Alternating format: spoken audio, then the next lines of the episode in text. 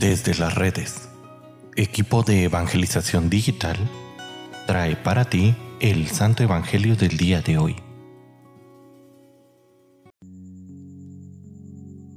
El día de hoy, miércoles 20 de septiembre, escuchemos con atención el Santo Evangelio según San Lucas.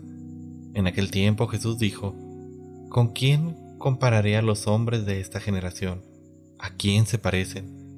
Se parecen a esos niños que se sientan a jugar en la plaza y se gritan los unos a los otros. Tocamos la flauta y no han bailado. Cantamos canciones tristes y no han llorado. Porque vino Juan el Bautista que ni comía pan ni bebía vino.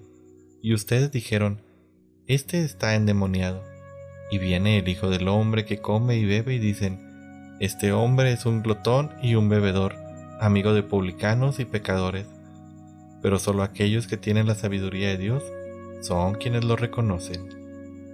Palabra del Señor. Queridísima familia, en esta parábola que Jesús nos muestra el día de hoy, los fariseos nos muestran a aquellos que todavía hoy en día rechazan todas las vías de salvación que Dios va suscitando y presentando en nuestro camino. Representan a aquellos que no sé, dicen por ejemplo, eh, los de la renovación nomás se la mantienen con los brazos levantados, son unos alucinados. O por ejemplo, los que estudian teología solo buscan este tratar de sentirse más que los demás. O por ejemplo, aquellos que ayudan a los más necesitados. Estos solo buscan las comunidades más pobres para desde ahí evangelizar pero son unos comunistas, son solamente personas que buscan el ayudar sin ayudar o cosas por este estilo. Las hemos escuchado muchas veces.